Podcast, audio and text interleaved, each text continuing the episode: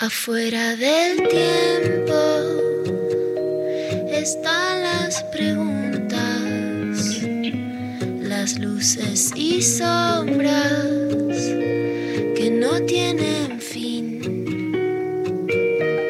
Ahí en la frontera están las señales, besando los bordes por donde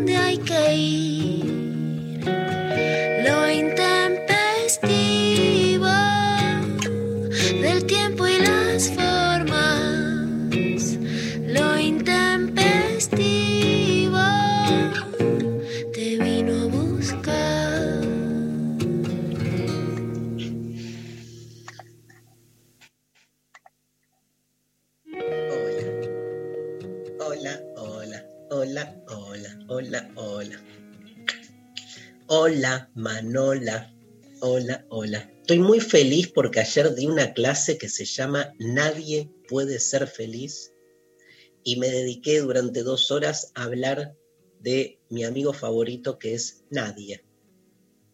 Cuando todo el mundo pensaba que iba a hablar de por qué nadie puede ser feliz, lo que hice, te va a encantar esa clase, Lula Pecker, te la voy a pasar porque lo que hice durante dos horas fue explicar que en la medida en que nos volvamos nadie, o sea, salgamos de la subjetividad neoindividualista en la que vivimos, probablemente podamos ser feliz, porque si somos nadie, nadie puede ser feliz, pero para eso hay que ser nadie. Y yo esperaba que me tiraran con tomates virtuales, ¿no? Porque es vía streaming, pero, pero este, la, la gente, que es la Lo gente... que quiere la gente. Vamos, empezamos con todo. Es, no sabemos qué, presidente, pero ¿sabes qué? Es, es como, me encantó porque también hablé de, de, no del nadie, de la masa anónima, absolutamente disuelto, ¿no? Porque está el nadie masificado. Entonces, como en el, marco de esa masa pasamos a ser nadie. Y puse mucho el acento en que hay otro nadie choto también en esa línea, que es el nadie que se cree en realidad este, todo desde su individualidad, ¿no? Y en realidad esa individualidad no deja de ser también un efecto, un producto, de estar homogenizada. Qué loco cuando la defensa a ultranza del individualismo choca con que ese individualismo nos da como resultado que todos los individuos están todos eh, programados, serializados e industrializados. Y te das cuenta que en realidad lo que debería ser la defensa de lo propio y de lo singular se convierte también eso, en este, de nuevo una anónima masificación de individuos, porque el individuo también es parte de un, de un molde, ¿viste? Este, y entonces frente a eso, el nadie que en realidad se está escapando de esos contornos, de esos bordes, de esos moldes. Estuvo re linda, re linda. Aparte fue cierre de curso, la gente estaba...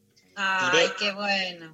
Fueron a festejar después del Fueron todos a- virtualmente. virtualmente, todos a festejar. Fueron, este, además tiré, María, después te la voy a pasar, nueve definiciones de la felicidad y la gente tenía que votar con cuál se quedaba. ah, yo- bueno, muy interactivo. muy interactivo. Y Ay, me encanta eso. Nunca más se vuelve a las clases sin chat, por favor. nunca más. ¿Qué ganó? ¿Y qué ganó en esa votación? Ganó que ser feliz es estar bien con uno mismo. Pero Mirá, yo, mirá. yo tiré un montón, ¿eh? Como, por ejemplo, ser feliz es tenerlo todo, ser feliz es, este, digamos, este, ser feliz es eh, alcanzar la imperturbabilidad, ¿sí? Y en un momento digo, ser feliz es estar bien, digamos, con, con uno mismo. Y ahí esa, yo no pensé que iba a ganar tanto, pero fue la número uno. La pregunta que nos podemos hacer, ya que arranqué hablando del curso de ayer, es si hay, y, le pregunto a la experta, Luciana Pecker, este, en el tema, ¿vos decís que el sexo nos brinda la posibilidad de ser felices? o en el sexo siempre hay un lugar donde sentís que falta algo?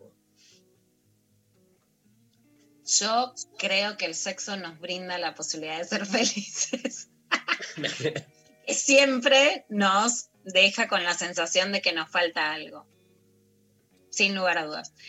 Creo, por supuesto, ambas. Yo creo que el sexo igual, o sea, a ver, como, como es la condensación de lo que de, de unas, de una de las sensaciones más placenteras de la vida, ¿no? Que se condensa en ese momento. Por supuesto, ha sido sinónimo de Ari de dominación y puede ser un gran sinónimo de algo que te haga sufrir, ¿no? Porque estuvo, Sí. porque no está. No es que siempre, no es que fe- no es una felicidad vacía y estable. No, no, está claro. Pero espera, espera porque dijiste algo que ayer salió mucho en la clase, que es para muchos la felicidad está asociada al placer, pero para muchos no.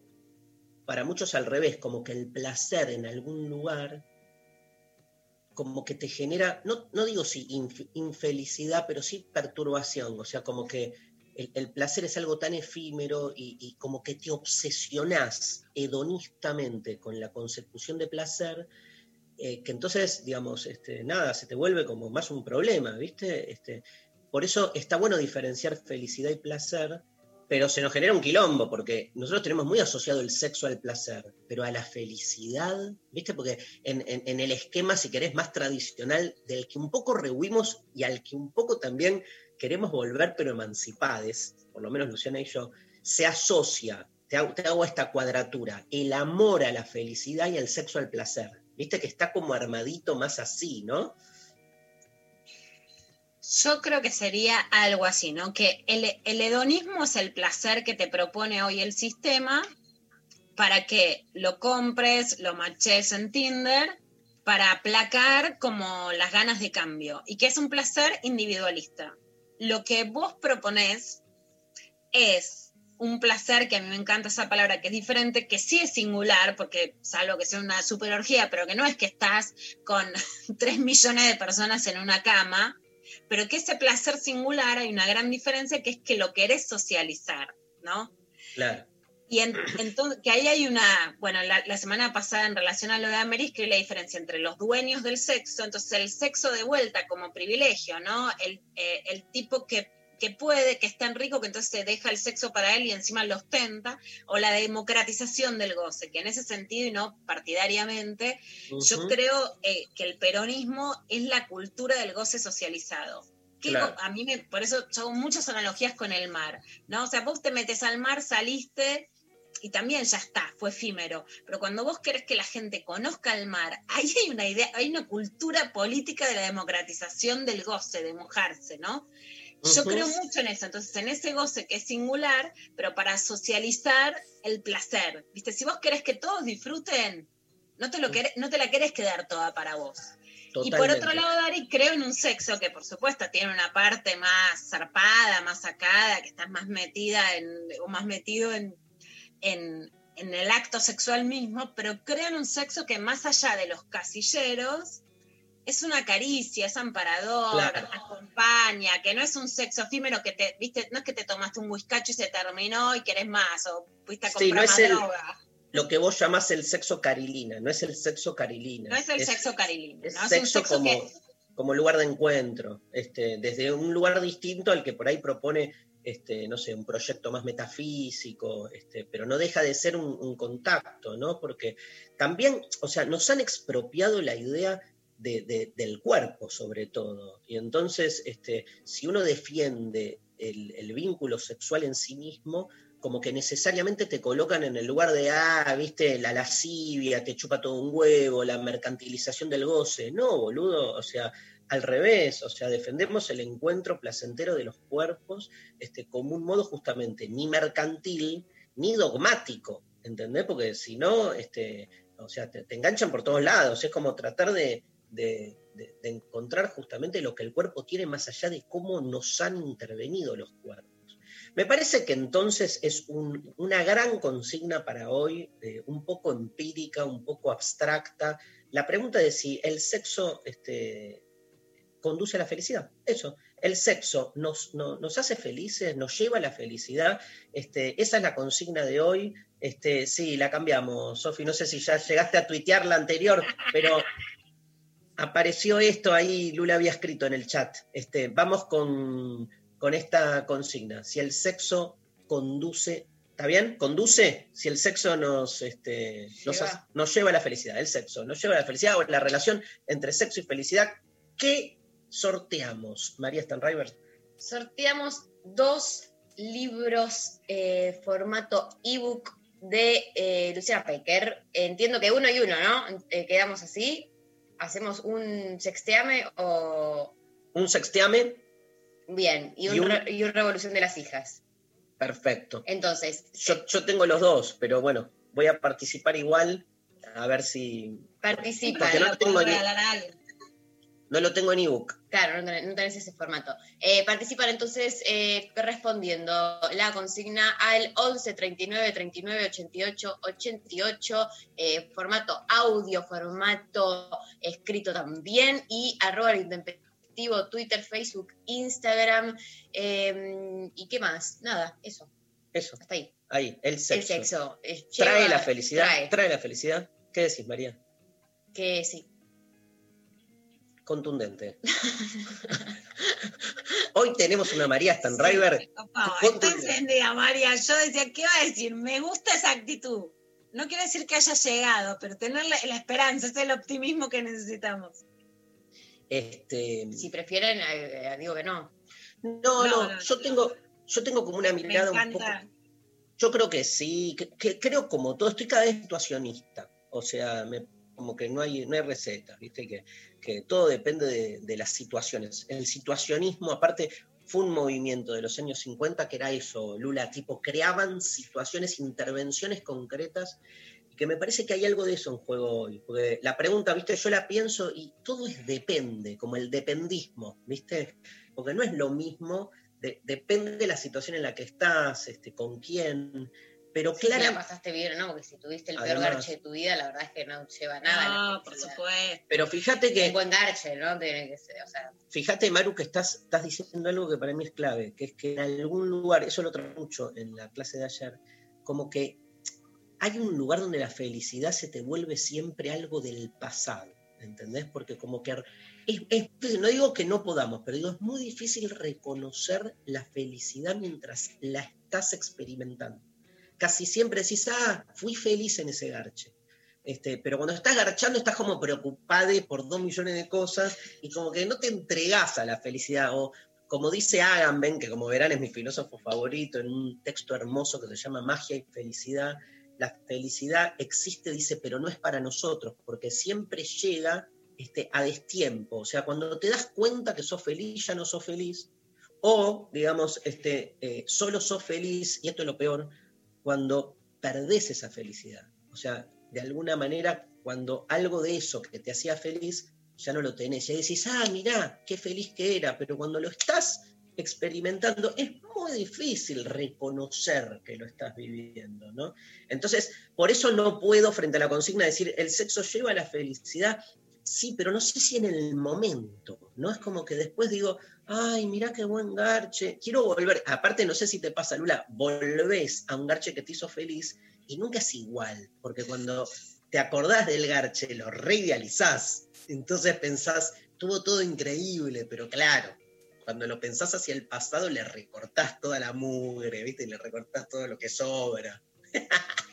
el editing de la memoria es increíble, o sea, la vida es una película o de amor o de terror, pero siempre exagerada, de ambas. o de ambas al mismo Ah, tiempo. no, que, que- quiero que me hagas esto, después te duele todo, es re incómodo. Entonces, Pero como si yo me acordaba que estaba bueno. Bueno, no. Hoy hay, hoy hay eh, debate.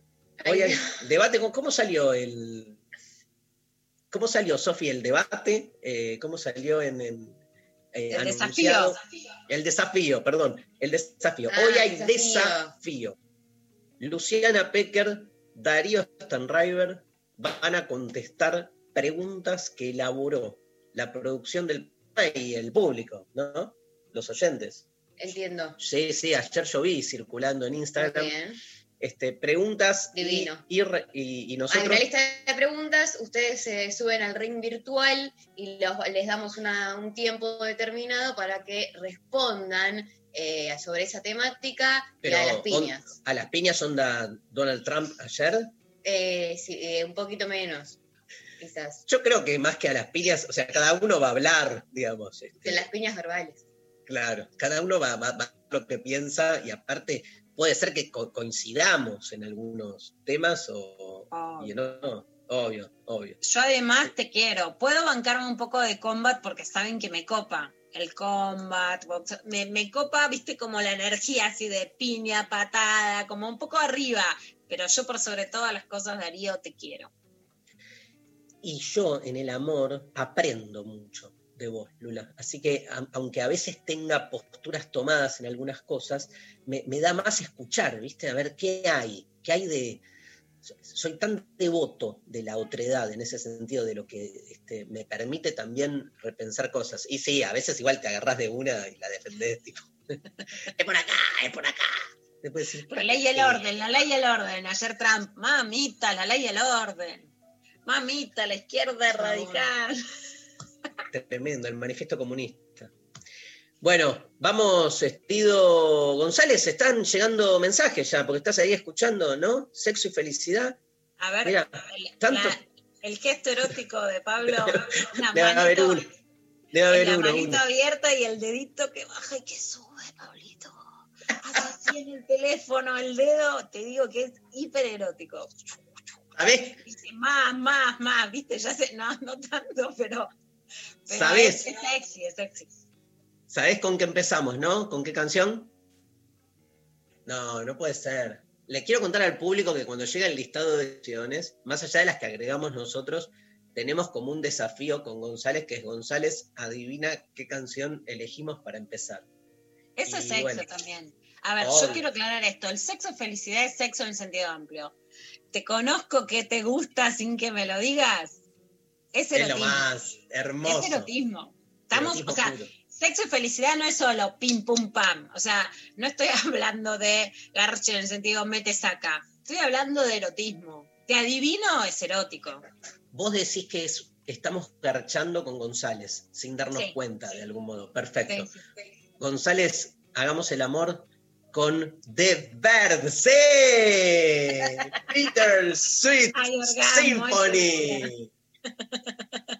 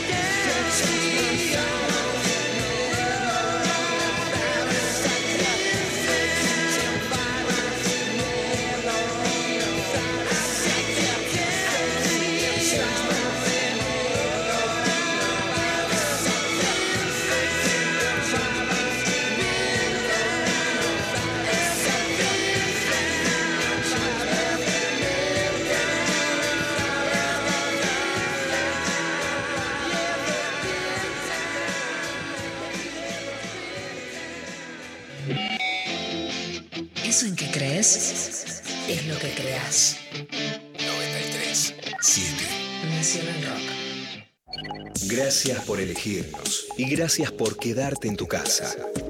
Nuestro compromiso es con el aire y con la salud. Por eso, respetando las normas establecidas, desde Nacional Rock seguimos trabajando para que no te falte la radio, para que te informes, para que te diviertas en estos tiempos tan difíciles y tan inciertos. Tu compañía es la nuestra. 937 Nacional Rock. Hacé la tuya. De 11 a 13. Lo intempestivo. Nacional Rock. Bueno, están llegando un montón de mensajes por la consigna del día de hoy. Eh, te leo un par, Lula. Eh, por Twitter, Jam dice, el sexo con otro no lleva a la felicidad. La felicidad es singular de cada quien. Si la felicidad depende de un encuentro con el otro, chau, a lo sumo produce bienestar, placer, pero felicidad.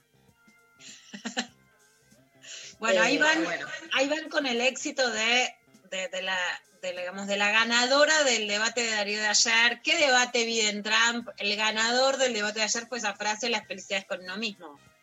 Total. Totalmente. Eh, Nico también por Twitter dice, todas mis historias vinculadas con la ansiedad y la depresión comienzan con una noche de sexo y fantasías. O sea, claramente en contra, me parece, ¿no? De- Claro, muy arriba, muy abajo, ¿no? Que es parte de, de una de lo que pasa. Eh, Marco también en Twitter dice, hola intempestives, el sexo trae la felicidad efímera, siempre hablando bajo el consentimiento de sus participantes y obviamente que soy partidario de la no existencia de la felicidad plena. Creo que si el sexo es bueno, tenemos esos valiosos momentos de felicidad efímera. Está saliendo mucho esa línea ¿eh? en los mensajes. Eh, por WhatsApp, no sé si nos lleva a la felicidad, pero seguramente es una parte importante. Tengo una pareja de 25 años, nos entendemos de 10, compartimos proyectos y nos queremos, pero la pasión se agotó y esa falta genera un vacío que no me permite sentirme feliz.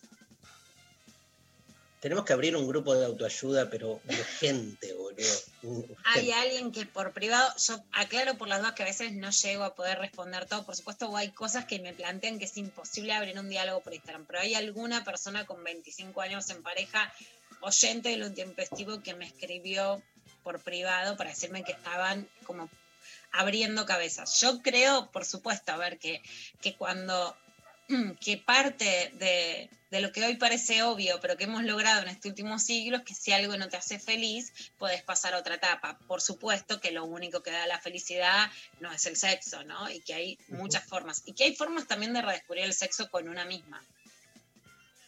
Además, total. A ver, ¿algún audio tenemos, Pablo? Hola, yo creo que las relaciones sexuales no traen felicidad, sí traen placer, que puede ser que las relaciones sexuales con alguien puntual sí te traiga felicidad, pero no es la relación sexual en sí lo que nos genera felicidad, sino el encuentro con un otro, con una otra. Esa es la gracia, a la oyente, este, esa es la línea dura que yo banco, ¿eh? este, como para partir de un lugar. Después, digamos, una vez, digamos, eh, enclavado ahí, ¿viste? Como para pelearme, sobre todo con la idea de, del sexo como, como medio nada más, ¿viste? Este, como poner las cosas en su lugar, como este, eh, o sea, pelearme tanto con la idea de sexo como medio, como pelearme tanto con la idea del sexo como fin. Me peleo con ambas, digamos, pero digamos, este, me peleo con el, el modo hegemónico de pensar la sexualidad. Entonces me parece re importante separar eso, de, eh, distinguir felicidad de placer, me parece que nos ordena mucho. Porque si algo, este, como decías vos, Lula, con el hedonismo, ¿no? que tampoco le regalo, te digo, porque nada, también el uso de la palabra hedonismo, tampoco se lo regalo al, al- al cristianismo, por darle un nombre, o al conservadorismo, que a la palabra hedonismo la ha cargado necesariamente de algo negativo. Obvio que nosotros usamos el término hedonismo como placer liviano o, o cosa así como este, desenfocada del otro, ¿no? Como el hedonismo más individual. Digo, tampoco se la regalo porque hay formas del hedonismo este, minimalistas o ponele. Hay, hay un hedonismo existencial que habla del placer por el mero existir, que lejos está de ese placer espurio que se caga en el otro. Pero es esto que el término tiene esa es como la palabra posmoderno, ¿viste? Que te gusta o no te guste, tiene una implicancia de lo light, de, lo estético, cuando realidad es una palabra que puede ser muy importante para entender cuestiones re profundas, ¿no? Este, pero dicho esto, me parece que la diferencia entre felicidad y- y placer es clave, es clave, porque vivimos en una cultura que nos hace creer que el placer es todo a lo que apuntamos y la pregunta sería, ¿cómo encontrar la felicidad por fuera del paradigma del placer, pero sin caer en la cosa monástica, monaguillesca, que entonces la felicidad por fuera del placer es la vida espiritual encomendada a el cumplimiento normativo de Dios? No, digamos, la, la pregunta es siempre la misma, digamos, porque si no la grieta está puesta en ese lugar, como o por un lado las lecturas conservadoras neorreligiosas y por otro lado la lascivia y la cosificación y mercantilización del placer. Bueno, nosotros estamos, somos intempestivos, ¿viste? O sea, ni una ni otra, o sea, porque lo que buscamos es justamente recuperar algo del placer, incluso de la felicidad, por fuera de esos parámetros. Yo lo que creo, Dari, es que lo que antes era atribuido solo a la religión, a- ahora es también una espiritualidad que te dice, tú puedes, lo importante es estar bien con vos mismo, con vos misma, y entonces vos podés resolver tus problemas. Y por ejemplo, si estás enganchada con un tipo porque te gustó mucho, eso está mal, porque si vos estás bien con vos, eso te tiene que alcanzar. Claro. Y yo contra esa neoespiritualidad es la que me peleo, ¿no? Contra, contra esa idea de que en realidad podemos estar bien completas. Cuando hablo de sexo, por eso lo hablo en un sentido no tántrico para nada, pero sí más, eh, más conceptual, más conceptual en el sentido del encuentro con los otros o con nosotros, ¿no? De que no está, no, por supuesto creo en la autoexploración, en la autosatisfacción, en la masturbación, en que las mujeres especialmente lo tenemos que hacer mucho más. Pero yo no creo en la autonomía completa o en estar perfecto. Por eso creo que hay algo que es, viste, así como decimos políticamente, que esta pandemia nos muestra una fragilidad que sin más Estado no vamos a ver sobrevivir, yo creo que sin más encuentro tampoco, Tampoco. vamos a sobrevivir, ¿no? Esa Hay- es mi hay como-. Hay que hay estar como- mejor con una misma y no vivir dependiente de los demás, ¿no? Pero hay, yo quiero tender puentes al encuentro, no creer que con una basta. ¿Sabés qué, qué me surge escuchándote? Este, pero lo tiro como una primera idea, ¿eh? no, la profundizo, así que nada, la dejo, la siembro para después. Es como cómo conectar con una sexualidad por fuera de la versión pornográfica, hegemónica de lo sexual. O sea, sin, sin este, entregar lo sexual, o sea, cómo recuperar lo sexual por fuera de esa versión pornográfica comercial, ¿no? Digo, para no entrar en el debate sobre la pornografía, que es la que se instala, y sin, obviamente, y mucho menos sin caer en la versión eclesiástica de la sexualidad, o sea, ni eclesiástica ni pornográfica, pero reivindicando el sexo, reivindicando el sexo. Entonces ahí hay una relación entre sexo y felicidad, que es un poco lo que estamos proponiendo en esta charla. María, ¿tenés este, algún mensaje más? Hola intempestives, soy Pau y considero que el sexo conduce a la felicidad porque representa cierta libertad en poder elegir momentos de placer y disfrute, siempre y cuando sea consentido, claro. Les amo y agradezco por alegrar mis mañanas. Un gran abrazo. Más. Bu- buenos días, chiques, soy Meli. No sé si el sexo trae la felicidad de manera lineal, pero sí que este último que este último tiempo aprendí a ser más feliz, a disfrutar de mi propio cuerpo y de mi deseo. Esto gracias a mi vida sexual junto a mi pareja. Entonces es cierto que de alguna manera eh, sí llegué a mayor felicidad por el sexo. A ver otro audio. Gracias, Por Meli. primera vez no estoy de acuerdo con algo que está diciendo Darío. No creo que uno no pueda darse cuenta del momento en que está siendo feliz y que siempre tiene que ver con, con la remembranza, digamos. Yo pienso que, que uno sí puede ser y ser feliz y o sentir felicidad durante el sexo. Creo que está extrapolando lo que le pasa a él a una situación general eh, y no creo que sea una situación general. Bueno, gracias, gracias por el consejo. Gracias. Este, voy, voy a revisar ahí un poco. Este, y me encanta la palabra remembranza. Me encanta. Otro audio. Buen día, Intempestives. Em, la verdad que todas las veces que tuve sexo la pasé bien, mal, muy bien, muy mal. Me encanta la lujuria, el acabar los dos, el, el franeleo, el toqueteo, el sentir la carne del otro, pero la verdad que nunca fui feliz. Eh, no sé si es por un tema de hegemonización que tengo dentro de mí en cuanto a- al, al cómo sentir el sexo, pero la verdad que nunca fui feliz. Lo amo, lo amo por esto, porque, ¿sabes por qué, Lula? Porque una cosa, no, viste, él pudo escindirse ahí. Entonces, o sea, me encanta el franeleo, el, el acabar los dos, el contacto de la carne. Me mató dice, y nunca fui feliz. O sea, como que, claro.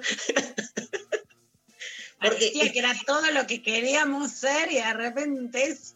Bueno, Pero me, me encanta, porque para mí la felicidad es ese agujero, ¿viste? O sea, ¿quién puede realmente decir, no digo que no haya gente que sí, ¿no? Sí, ahí me, escribe este, el poema de Borges que lo leí ayer. Sofi, si lo tenés por ahí, pasa lo que lo leemos. He cometido el peor de los pecados, dice Borges, en el remordimiento, así se llama el poema.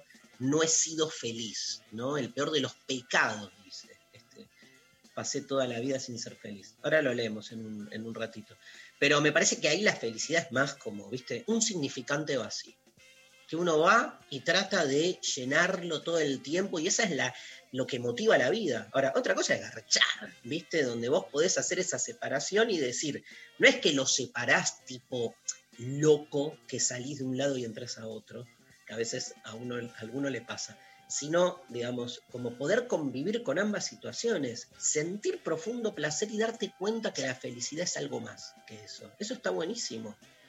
nada, gracias al, al paciente, iba a decir, al, al paciente, al creyente, al oyente. de la lujuria. Todo con ente, oyente, paciente, creyente. Pasame otro audio que están buenísimos. Potente.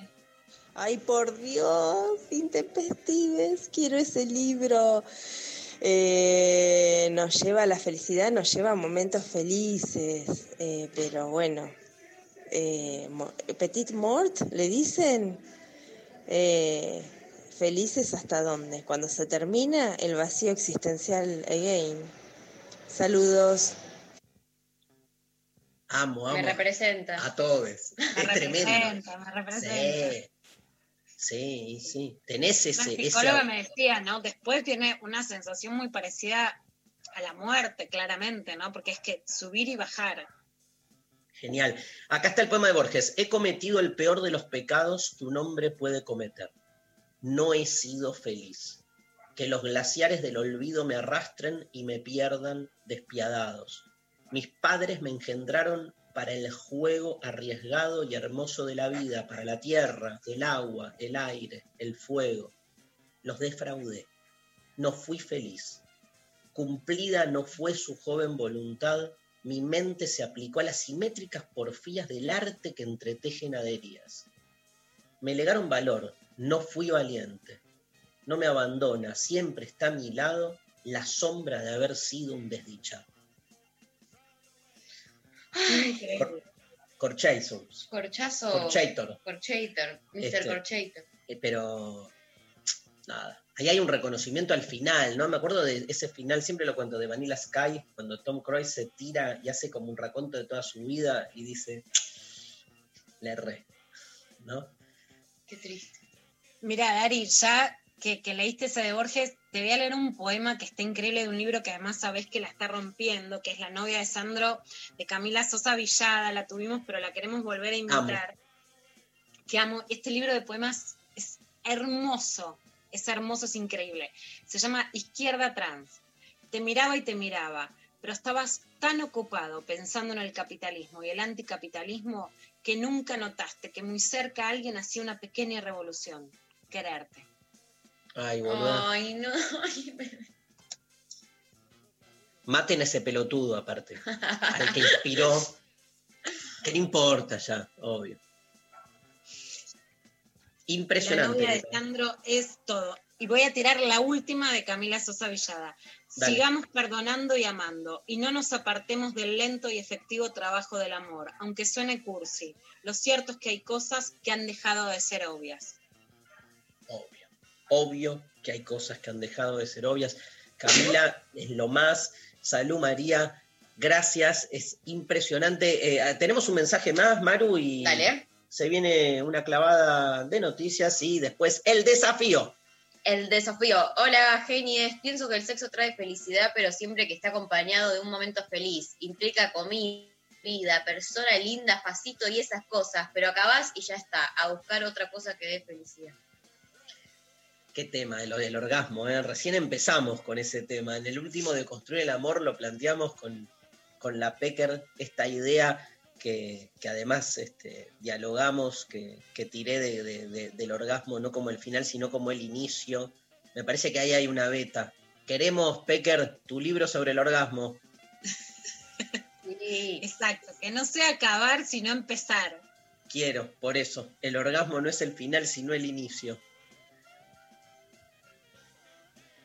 Con eso empieza. Con e- No, esa es como. Esa, esa frase, viste, que apareció en De Construir el Amor, ¿sí? Digo, puede ser el disparador para tu libro. Escúchame. ¿O La no? me encanta. Por eso, ahí es donde yo voto por el sexo, más allá de lo efímero, la lujuria. Igual me encantaba, era re sexy el mensaje de ese oyente, pero en algo que abre a lo que te guste, a fumar, a comer, a, a entusiasmarte, a leer. Leer juntos en la cama, Lo más. mucho que no pasa, pero Yo amo eso. Amo mal, mal, pero me, me, me, me qué cautiva. bella sensación. Me cautiva, me cautiva. O sea, escúchame nada, paro porque me estoy, me estoy, me estoy vendiendo.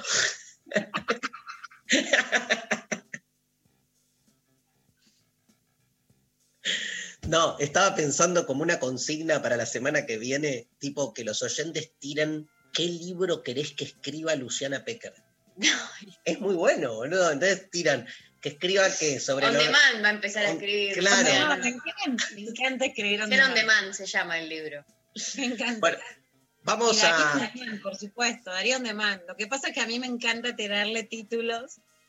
Vos sabés que yo tengo mi próximo libro, tenía uno y ahora pasó a ser otro, específicamente a partir de una charla con vos.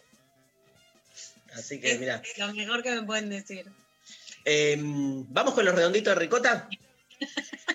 Vamos, redonditos de ricota, Nueva Roma y se viene después la clava de noticias.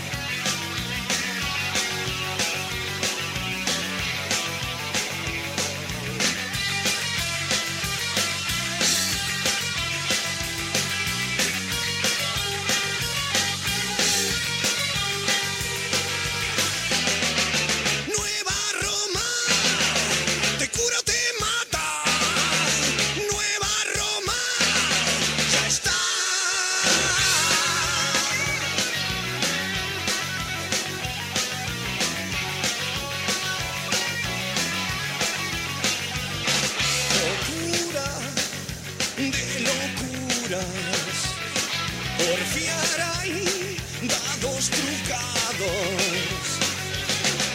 Dicen mil rock and rolls por los satélites. Dicen mil rock and rolls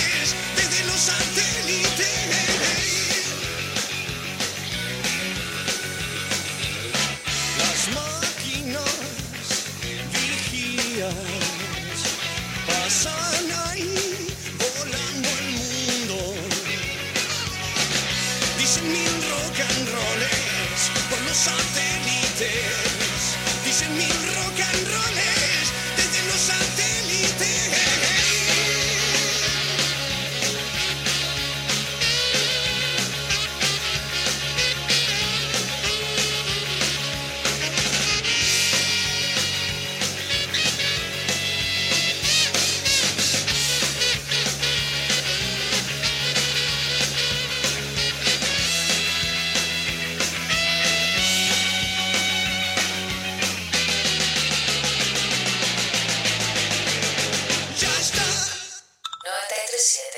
Estamos en Instagram, Nacional Rock 937.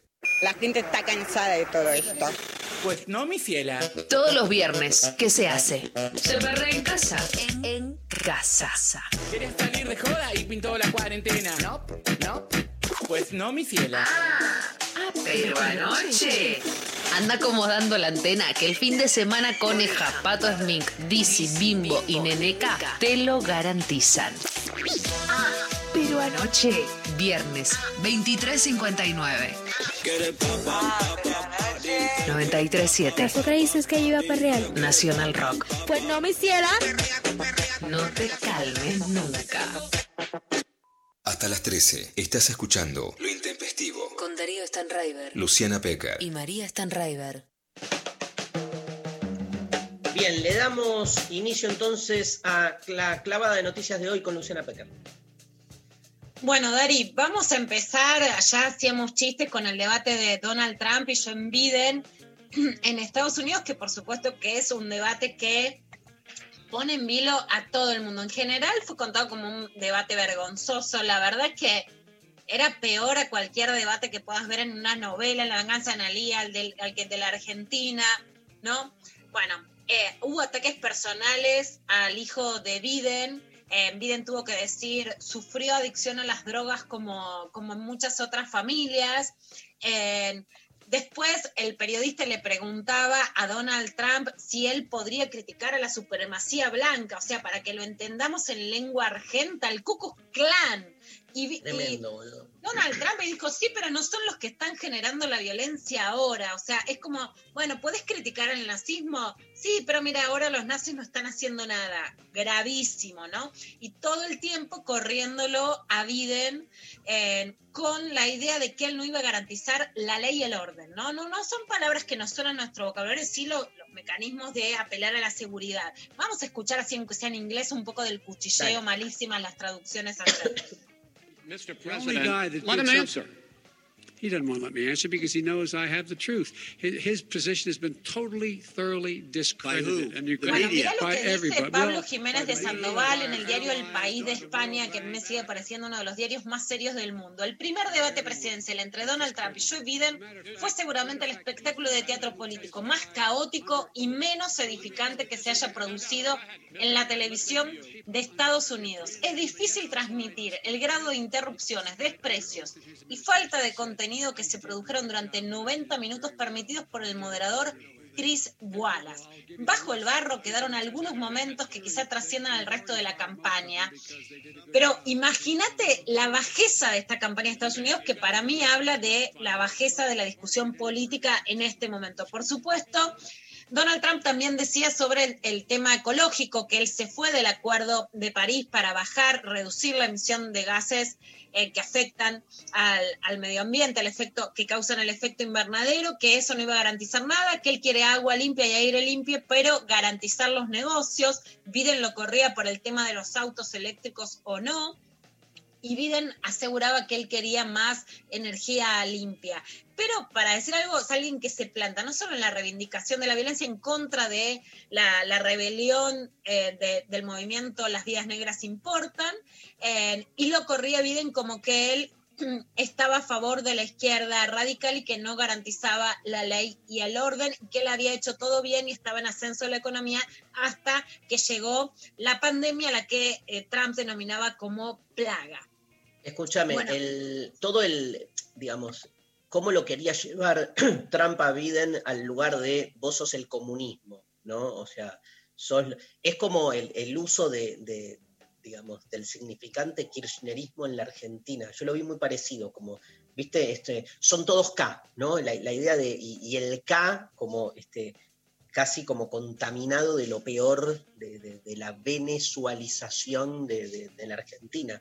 Pero me parece como que la matriz era la misma ahí, ¿no? Lo que, lo que pasa que obviamente en, Estados Unidos se juegan, digamos, otras historias. Lo que acá es este, el peronismo histórico, lo que, la molestia del peronismo y el lugar en el que se lo ha colocado allí con la Guerra Fría, con todo, digo, el fantasma del comunismo. Si hay un lugar donde, donde asola es en Estados Unidos, ¿no? O sea que fue a, a fondo Trump en las peores formas de, de, de macartismo simbólico, ¿no? Así como. Realmente comunismo Escúchame. y de izquierda radical. Y de izquierda radical. ¿Cu- ¿Cuándo son las elecciones? Este, dentro de re poco, ¿no?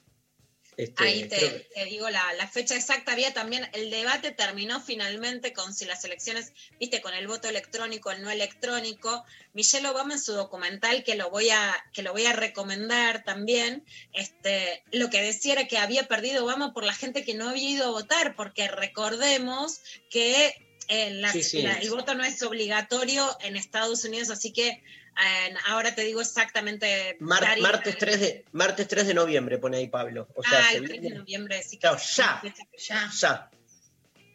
Bueno, por supuesto, discutiendo también sobre esta idea del Green New Deal, que la estoy leyendo en el libro de Cambiar o Morir de Noam Chomsky, ¿no? Evidentemente Trump representa eso. Mira, mientras estemos acá, rompamos todo, pero nosotros nos quedamos con todo.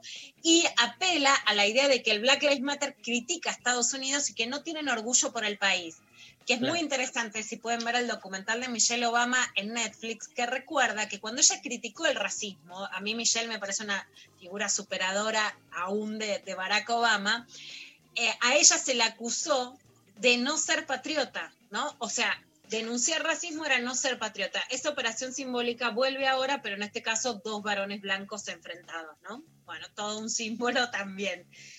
Y Dari, hay, viste que está toda esta movida de todos ahora se quieren ir a Uruguay. ¿Qué pasa con Sí. Uruguay? La idea de Que este no nos país roben que- Uruguay. No, el otro día Twitter diciendo como ah, que, el Twitter progre, viste, diciendo, no, ahora todos los conservas eh, se, nos- se quieren apropiar de Uruguay, que siempre lo reivindicamos desde este lado de la grieta, que, que no nos saquen Uruguay. Dari, ¿cuántas veces dijimos de irnos a vivir a Uruguay y ahora mirá, mirá en la que nos podemos meternos? Yo con el Conaprole me voy a cualquier lado. Yo quiero decir que si me viene el señor Conaprole y me dice, vení Lulita, yo me tiro en el frasco y voy, ¿eh? A mí, que no me digan que, que soy de la derecha. Golosa, la derecha golosa. Claro. Viste que te toman ahora todas las consignas, hasta el Conaprole, no se puede lechear tranquila, por favor. Ay, mira, hubieran visto cómo me fui a la Feria del Libro de Montevideo. Me fui cargada posta, me trajeron las lectoras, fue el mejor momento de mi vida. La felicidad fue eso. Tenía seis frascos de Conaprole, pero así de la pantalla, del cajón. Pero me traían frascos de vidrio, ¿entendés lo que fue eso? Te amo, Qué rico, Uruguay. Bueno, qué esto le decía Pepe Mujica a Roberto Navarro sobre estos argentinos que van a venir o no van a salir por un carajo. Nosotros no somos hermanos, nacimos en la misma placenta. Entonces hay una identidad que es fácil que se dé eso. Ahora, el lugar es muy chico, ustedes tienen soñadores muy grandes. Tal vez vengan por lana acá, pero van a salir trasquilados. Pero los negocios van a seguir estando ahí.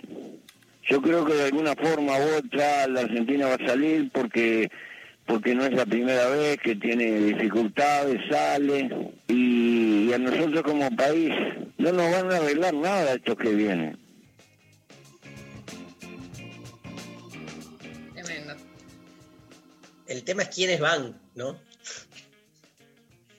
El argentino especulador, pero no te va a ir a, hacer la- a sembrar la tierra, no te va a ir a poner la- las papas al hombro. No, Mujica diciendo esto no nos va a servir para un carajo, no sé, no se confíen. Bueno, y poniéndonos más serio, ayer de la nada se armó un debate y se viralizó una entrevista que le hizo Ernesto Tenenbaum hace 10 años a Mauricio Macri sobre el uso de las Taser, ¿no? Las Taser son como estas pistolas que no matan, que producen electricidad, es como una pistola, una picanita pistola, ¿no? Hay un montón de amparos, etcétera, para que no se usen, en realidad las terminaron aprobando y también el macrismo habla como si no hubieran ejercido el poder. Por supuesto, este debate volvió a raíz de, eh, de lo que pasó con el, el policía. Policía que- Roldán, sí. Exactamente, que ayer Mauro, Mauro Zeta nos, nos hablaba de lo que pasó, que falleció, que por supuesto es un caso realmente de un asesino que es un psicópata, que se sale de la norma general sobre inseguridad y que por supuesto es un fallecimiento lamentable y que duele mucho. Pero se usó para revivir esta frase de Mauricio Macri.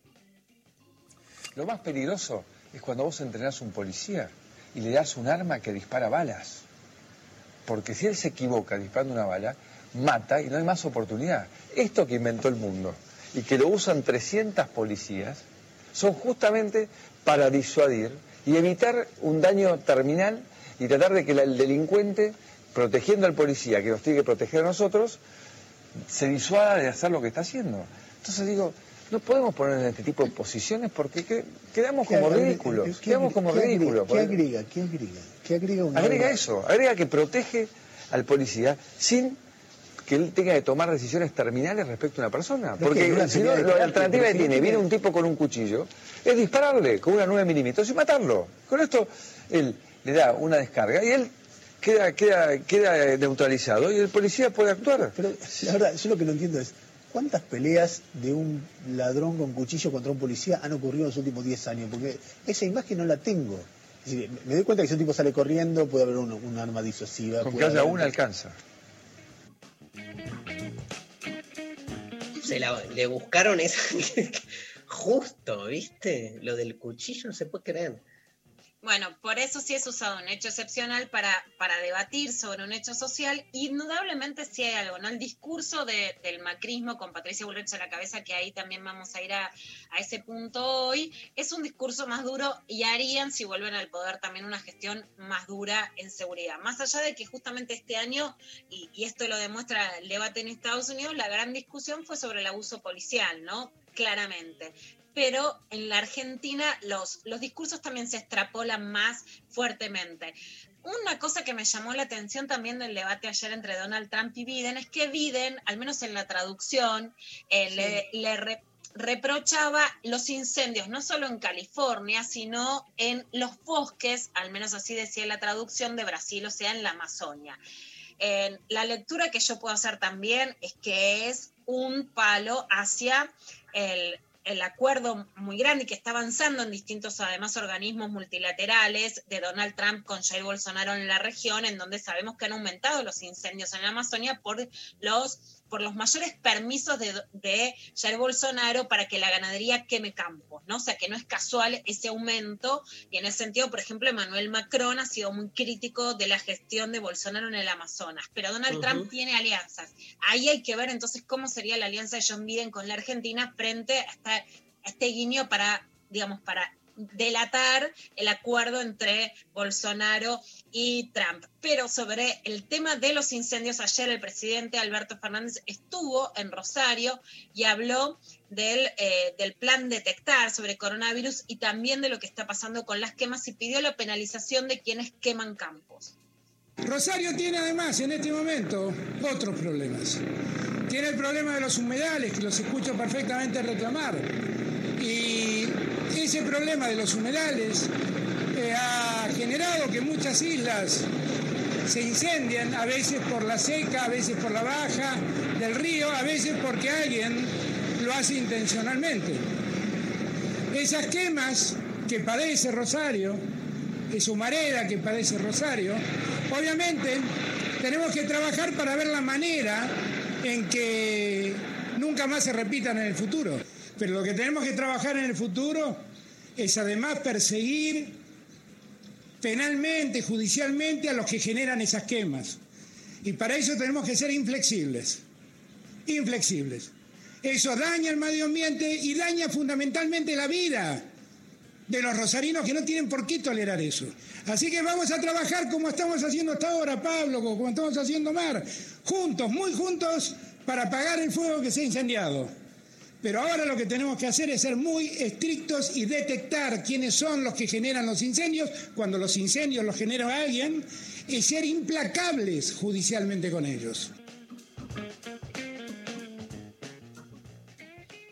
Contundente. Bueno, acá, acá el tema es que no es un loquito suelto el que genera los incendios, sino que es un sistema que puede ser de desarrollos inmobiliarios, pero especialmente de la cultura ganadera que quema que quema el suelo para renovar y poder seguir teniendo ese tipo de ganadería que este año con la sequía y por los vientos generó más incendio ahora además frente a la grave situación. Entonces hay que ver si tanto la ley de humedales como la penalización de quienes eh, cometen los incendios no iría contra el sector más duro del campo, ¿no? No es que vamos a penalizar y nada más, sino hay que tener una voluntad política de ir contra esos sectores fuertemente o que al menos se les termine la impunidad. Y ayer, Mari, también viste que en Twitter hubo otra rosca de debate con Reinaldo Siete, Casi y Viviana Canosa. Ay, me lo perdí, no lo vi, no lo vi.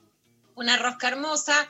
¿Qué Siete pasó? Casi terminó diciendo una poesía en Twitter, si querés ahora buscarla y la citas exactamente, porque dijo, a mí esta lluvia no me moja, tiro el paraguas, ¿viste? Le respondió como un poeta, que es lo que es Siete Case, porque le había comentado que le había parecido espantoso un cruce entre Viviana Canosa y Patricia Bullrich en el programa Nada Personal por Canal 9. Vamos a escuchar lo que decía Patricia Bullrich, que a Viviana Canosa la había deleitado.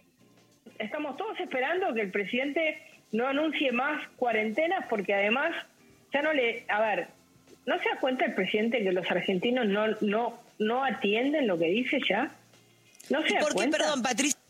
Lo que hizo fue patear el problema porque la cuarentena lo que hace es postergar eh, la llegada del, del virus. Bueno, estaba bien, un mes y medio, dos meses como máximo. 50 días fue en Francia, 60 días en España, bueno, como máximo, y a partir de ahí vos tenés que confiar en que la conducta de las personas te lleve a eh, ir generando una salida, eh, digamos, una posibilidad de manejar el virus. Porque nadie puede cerrar seis meses un país. 189 días, estamos atrapados hace 189 días, 189. más, más de, bueno, 189 días. Y ahora eh, estamos con, con Santa Fe mal, con Córdoba mal, con Mendoza eh, con el virus, con Salta, con todo el país mal. Entonces, eh, lo único que hizo fue postergar el problema, fue corriendo el arco. Bueno, recordemos una serie de cosas. Correr el arco sirvió para que, por ejemplo, nos contaba Florencia Cano en el programa, en la provincia de Buenos Aires tuvieran el doble de unidades de terapia intensiva de las que había al principio. O sea, correr el arco no es poco. Pero por otro lado, la idea de estamos atrapados, ¿no? Es una idea de, de sucumbir. Dejemos que la gente tenga la conducta que sea. Pero justamente en TN, por ejemplo, criticaban que había problemas para pasar de provincia en provincia. La falta de controles, en el sentido, federalizó la enfermedad. O sea, tenés que tomar una postura o la otra, ¿no? ¿Qué postura tenés frente a la enfermedad? Patricia Bullrich incluso tuvo coronavirus y participó de una marcha. Entonces, ¿qué conducta social sería la que nos garantizaría, por ejemplo, no poder contagiarnos con los ejemplos que transmiten? Pero bueno, a Vivi le encantó esa frase y miren cómo se deleitó Vivi con el discurso de Patricia Bullrich. Que tengan un buen fin de semana, como decía antes, aguante la educación, la meritocracia. Ojalá, ojalá que la educación sea un tema central, no sé, a partir de los próximos días. Es fundamental que los chicos vuelvan a clases, como sea. Y al periodista que no me arroba y dice que le da cosa verme y escucharme con un nudo en la garganta, no seas chupa bragueta, flaco. Estamos en una situación muy difícil del país. Primero pone huevos y arrobame. Y segundo, a mí sí, lo que le pasa a la gente me pasa a mí. No soy cagona como vos. Si te casé. Chau, hasta el Tranqui. Tranqui, Vivi, tranqui, la meritocracia. Bueno, mira. No lo puedo Pero- creer. No puedo creer. Es un montón. Lo que me quiero callar de la meritocracia, la verdad es que no es cierto que si hubiera meritocracia en el país, el, el- el- el escenario político argentino lo estaría debatiendo Viviana Canosa, sino tantas periodistas mujeres que hicieron tantos méritos para ocupar ese lugar con seriedad y para también tener cuidado sobre lo que hacemos con la salud de la población, ¿no? Una periodista cuestionada por tomar eh, fórmula de cloro al aire, cosa que en, en los días subsiguientes hubo un niño de cinco años que murió tomando lo mismo. Digo, no es meritocracia lo que hace que estos discursos se puedan hacer en televisión, como ¿Qué- mínimo. qué de dijo mi parte, un abrazo siete case. Pero ¿qué dijo? Bragueta le dijo. Pero bueno. Pero la, o sea, chupar la bragueta no es, eh, es como, te quedás como en el, La previa. en la previa, claro. Porque la bragueta es. Toda la lengua oxidada, un un asco. Un asco, nadie quiere eso. Che, Lula, pero no, fíjate toda la homofobia, ¿no? La homofobia es que es que chupa braguetas como diciendo que es homosexual, que es cagón, que es maricón, que no la robó, ¿no? ¿Viste? Y una cosa es hacer un comentario sobre un programa de televisión que ocupa un horario central en la política argentina y otra cosa es irte a pelear directamente con alguien. ¿hay, ¿hay algo más? Hay algo más, Dari, les vamos a contar también qué pasó con el presupuesto con perspectiva de género este año en la Argentina. Por un lado, creció y también se ejecutó bien. Hay todo un monitoreo sobre cómo se dio este presupuesto y por otro lado hay un gran faltante que es muy grave en el gobierno nacional y más en época de pandemia, que es que falta implementar y usar la plata que está destinada para educación sexual integral. Vamos a escuchar primero a lo que nos cuenta Victoria Gallo Llorente, directora nacional de asistencia técnica del Ministerio de Mujeres, Géneros y Diversidad, sobre el presupuesto 2021 y después la contraparte de la sociedad civil monitoreando lo que pasa con el presupuesto hasta ahora. El proyecto de ley de presupuesto enviado por el Estado Nacional al Congreso refleja el enorme compromiso de esta gestión con la igualdad de género y con la reducción de estas brechas.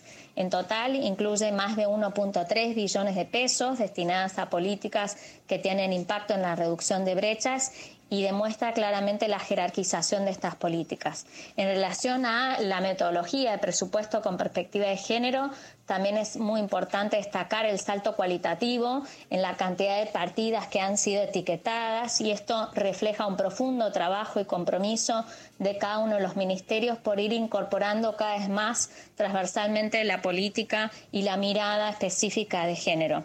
En relación a nuestro propio ministerio, también es significativo el aumento de la partida. Eh, el Ministerio va a tener un incremento de fondos de 13 veces más eh, que el presupuesto que tenía el Instituto Nacional de las Mujeres fundamentalmente a través de, la importancia del programa Acompañar, que es la primera política pública de la historia que viene a asistir a personas en situación de riesgo por violencia de género y apunta a fortalecer la autonomía económica de las mujeres y personas LGTBI más.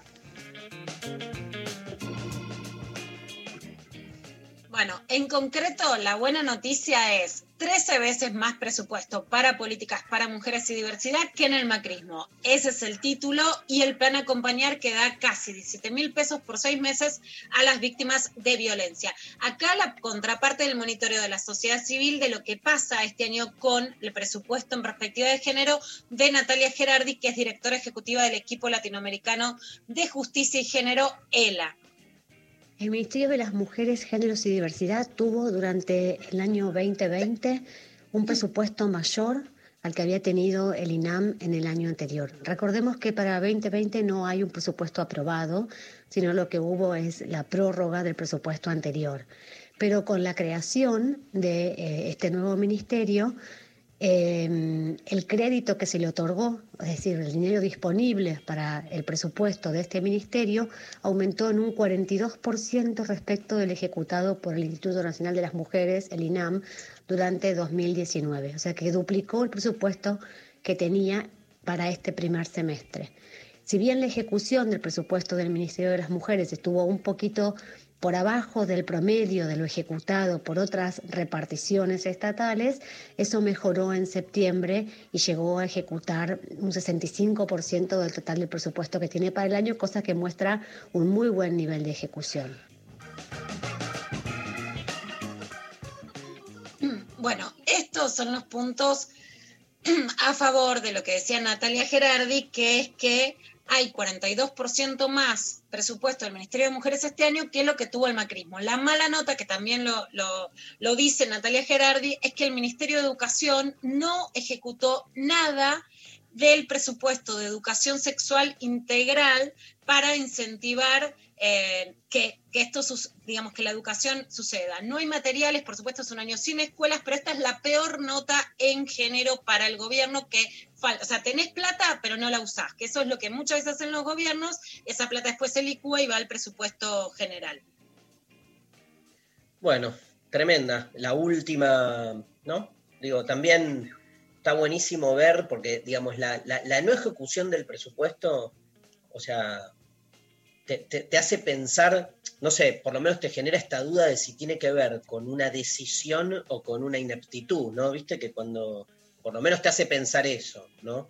Este, porque una cosa es que ya no se defina una política y otra cosa es que haya plata y no se la use, digamos, tremendo. Sí. Muchas bueno, veces, sí. Gary, lo que hace la sociedad sí. civil es monitorear eso, no solamente es, eh, digamos, lo que está designado el presupuesto, sino si se ejecutó. Porque claro. si no se ejecuta, es que el gobierno la tiene, pero no la usa, ¿no? Y en uh -huh. educación sexual, eso es lo que está faltando. Bueno, gracias, Lula. Este, ¿Estás preparada para el desafío? Se viene, ¿eh? Vayan Acá, calentando. Voy a entrenar un poquito. Dale, yo también. Voy a ir al baño a entrenar ahora en el, en el, en el recreo. No, el, la pausa. Bueno, el. ¿Cómo se llama? Entre, entre ring y ring. Este, bueno, nada, eso. Eh, vamos con Nati Peluso. ¿Querés? Pablito, vamos con Sana Sana. Sana Sana. Nati Peluso lo intempestivo y se viene de construir el amor en cuarentena.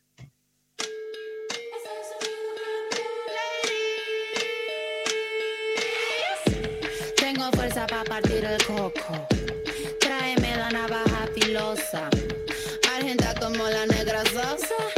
Sabes que soy la peligrosa. Yo sé cómo hablarle a mi bitch. Yo sé cómo cortar mi hashish. Si te muestro, viene la polish.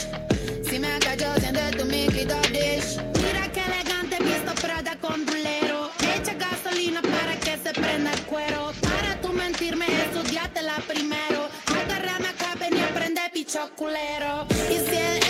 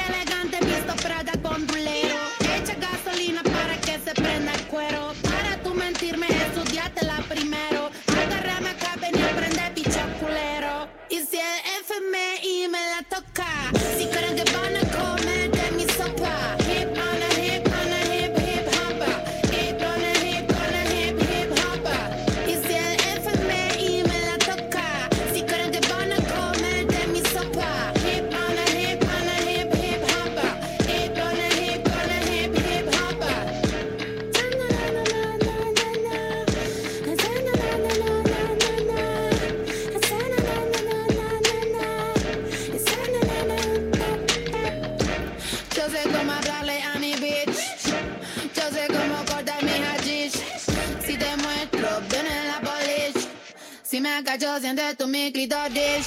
Y si el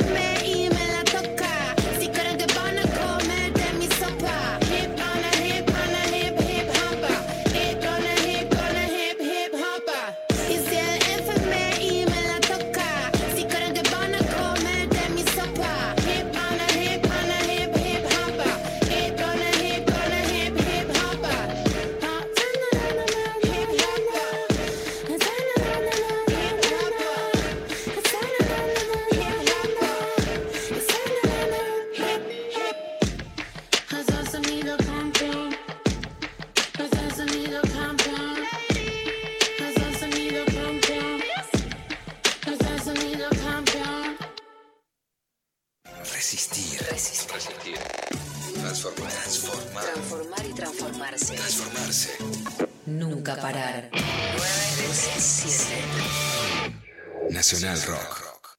En el medio del día no hay despedida. Solo bienvenida. Hola. Hola, ¿qué tal? Hola, ¿qué tal? Hola. Hola, ¿qué tal? Hola. ¿Qué tal? Calu Bonfante. Y Lara Berramín. Nati Carolias. Hola. ¿Qué tal? Lunes a viernes, de 13 a 17. 937 Nacional Rock. Gracias por elegirnos y gracias por quedarte en tu casa. Nuestro compromiso es con el aire y con la salud. Por eso, respetando las normas establecidas, desde Nacional Rock seguimos trabajando para que no te falte la radio, para que te informes, para que te diviertas en estos tiempos tan difíciles y tan inciertos. Tu compañía es la nuestra. 937 Nacional. Nacional Rock. Hacé la tuya. Lo intempestivo 100 programas. te vino a buscar. 937 Nacional Rock. Bien, tenemos una noticia, bueno, que ya está circulando en todas las redes. Este, murió Quino, ¿sí? Este, murió Quino. Después de, de 1932 era Quino. eh, y, y nada, tremenda noticia porque a todos, a, todas, a tantas generaciones que nos atravesaron sus, sus dibujos, ni hablar del personaje de, Mafalda, pero bueno, yo soy de los que además de, de- Mafalda, este, me leía sus tiras este, durante tanto tiempo en distintos diarios, este, pero bueno, Mafalda fue como este, la obra capital, me parece. Estoy viendo en todo el mundo, está todo el mundo consternado con la muerte de Quino. ¿No, Lula? La verdad que sí, Quino tenía 88 años, se llamaba Joaquín Salvador Lavado, era de Mendoza.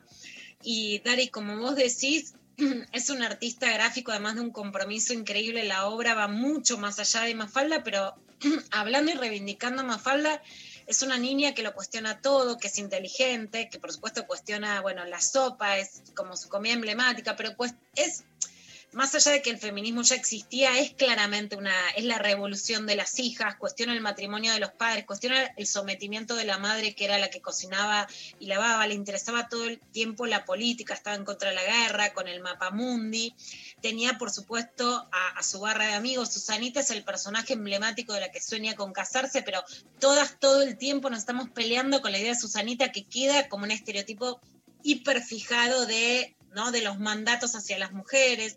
Después aparece ese personaje chiquito de libertad, que es como la feminista ya más, eh, la feminista más constituida, pero es todo un emblema político. Hace dos años, Aquino con 86 años, los antiderechos intentaron usar a Mafalda en una campaña antiaborto y Quino se plantó, ¿no? Eh, ya tan grande y dijo que no tenía ninguna, digamos, que no tenía ninguna posición, pero me han comentado que se está utilizando sin mi permiso la imagen de Mafalda en la campaña, eh,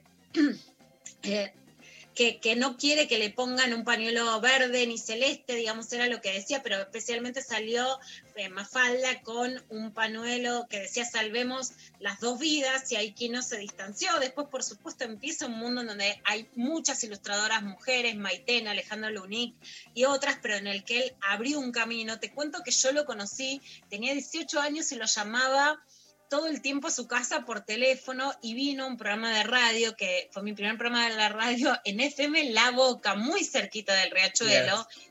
que se llamaba Uno corta, el otro elige, y está el dibujito de Mafalda con Uno corta, el otro elige, bueno, un artista, eh, por supuesto, palabras mayores, ¿no? Para, para uh -huh. la Argentina, en una nota con página 12 lo que dijo es de la relación entre los débiles y los poderosos, eso siempre me ha obsesionado. Lula, ayer eh, justo se cumplieron eh, 56 años desde la primera publicación de Mafalda, como eh, 29 de septiembre de 1964, estoy leyendo acá, que es como también algo que, que agregan a, los titulares ¿no? de, la noticia el día de hoy. Eh, la verdad que es muy triste, yo eh, leí mucho Mafalda de, de chiquita, quizás de, muy chiquita, sin entender algunas cosas, ¿no? Como, pero pero muy enamorada del personaje, me acuerdo de, de, que de ponerme a, a, pintar las historietas, agregarles color a las, a, a las historietas de Mafalda mientras las leía, eh, y nada, me parece que es algo que sigue súper vigente y, y que va a seguirlo por bastante tiempo más y que está... Habría la, la, posibilidad, ¿no? La, la, edición de La Flor, bueno, en ese momento Daniel Dirinsky, que ahí lo está saludando, habría la posibilidad en los tomos chiquitos, en el libro grande, de pensar, sí. hoy también nos puede parecer naif en relación a, a lo que vivimos, pero sin duda abrió un mundo. Él empezó a hacer a partir de una campaña de electrodomésticos que le habían pedido y después, por supuesto, Mafalda quedó y él, como decía Dari, también quería no ser solo el autor de Mafalda, pero sin duda es su personaje más simbólico. Bueno, gracias por el recuerdo y Quino Eterno, ¿no? Porque uh -huh. realmente, este, como decimos muchas veces, de lo que sucede en la cultura, hay este, personajes, libros, canciones que te acompañan toda la vida entonces este, se vuelven parte de, tu experiencia de sentido, ¿no? Hay, la otra vez que le hacíamos la entrevista a Nito Mestre, nos pasaba un poco eso, las canciones de Sui Generis, los personajes como Mafalda, me parece que hay eh, esas presencias eternas, ¿viste? Y bueno, obviamente la obra excede al autor, pero el autor es clave al mismo tiempo, y un gran abrazo para toda la familia este, de Quino. Hacemos una canción, Tristeza de la Ciudad, ¿sí? este, Los Abuelos de la Nada, eh, y volvemos con Deconstruir el Amor.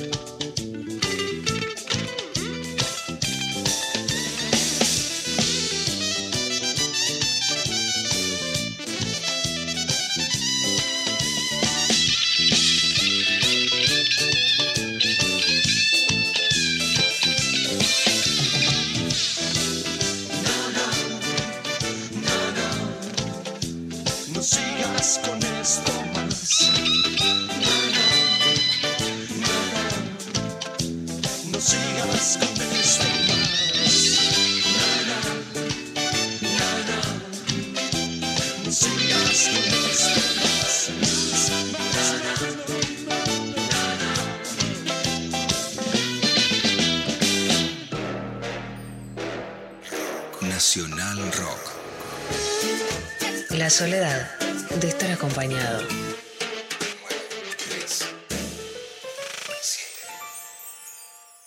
Volvió el humor. Me pintó la jama, voy a comer un omelette, un omelette, que hay un huevo, un huevo. Lo mejor de Peter Capusotto. Socialismo nacional. De lunes a viernes a las 23.30. Por ahí me excedí un poco. En la televisión pública.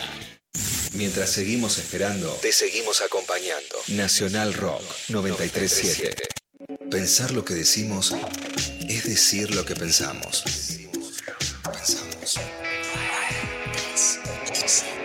Nacional Rock. Nacional Rock.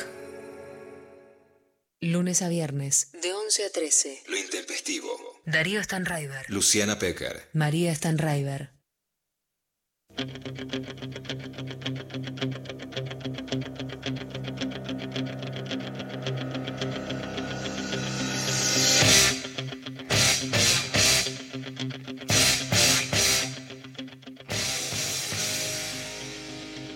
Tremenda la música de Rocky. Rocky anuncia este bloque. Rocky sponsor. Este bloque. El que gana se lleva el pantaloncito de Rocky. Con el aroma al sudor de Sylvester Stallone. Bueno, hay preguntas hechas, por un lado, por la producción y por eh, la gente, nuestra amiga la gente. Así que voy a ir haciendo una y una, me echando, si les parece bien. Dale, ¿y cómo contestamos? Primero.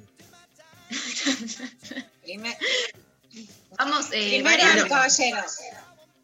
Bueno, No, no, una vez cada uno. una, claro, una vez cada uno, una vez cada uno. Una vez, una vez primero yo y otra vez primero vos. Y Hagamos hacemos eh, 30 segundos, cronómetro. 30 Dale. segundos. Eh, ¿Pero me pongo rigurosa? Sí, o sí, la- sí. rigurosa, Cortá micrófono. Escúchame, empiezo en este primero. Arranco yo primero, dale. Y dale, vamos. Bueno, eh, número uno. Si te estás enganchando, ¿se avisa? ¿Listo? ¿Preparado ya? Yo creo que este, hay un plano estratégico que no hay que este, dejar de lado. Uno tiene como una relación muy mística con la espontaneidad del amor. Vamos, que pero- el reloj apura.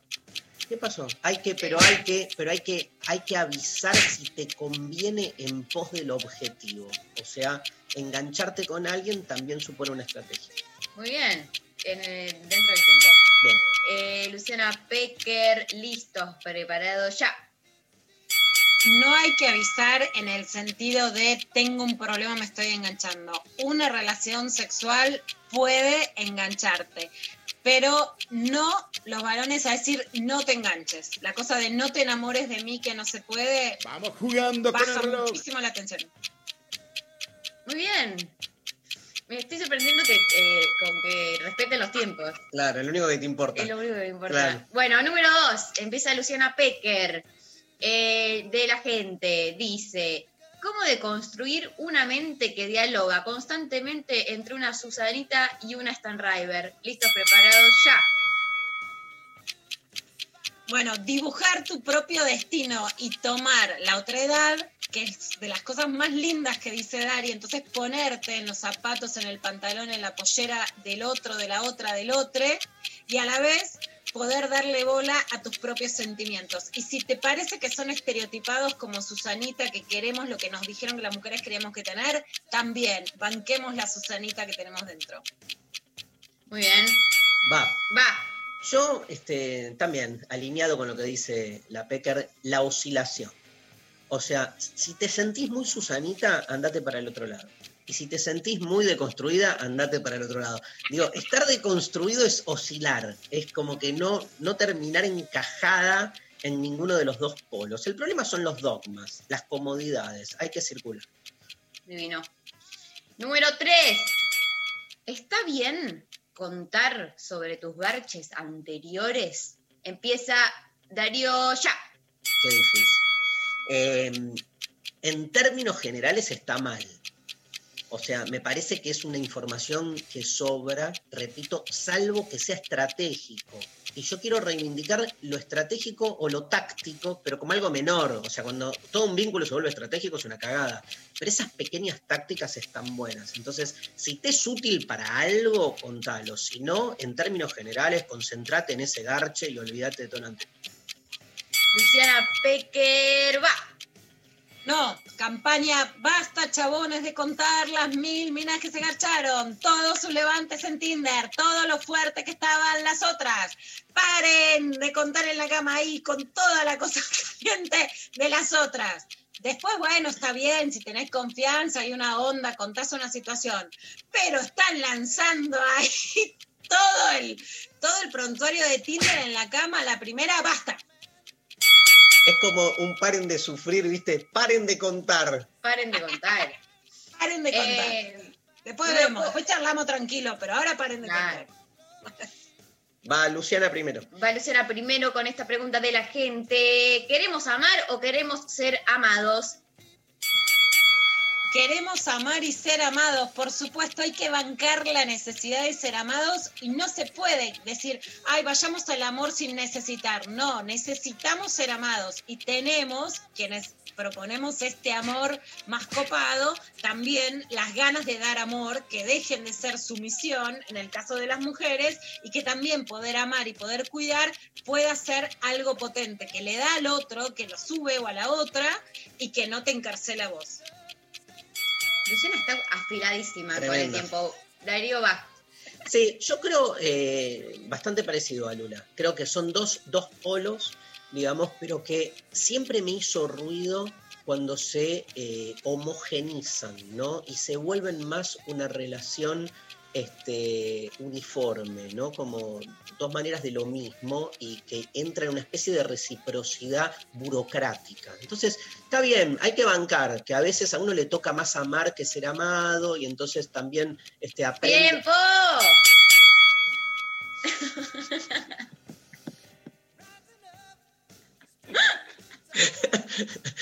Aprend, quedó ahí, aprend. Ay, Dios. Bueno, ahora eh, empezás vos. Dale.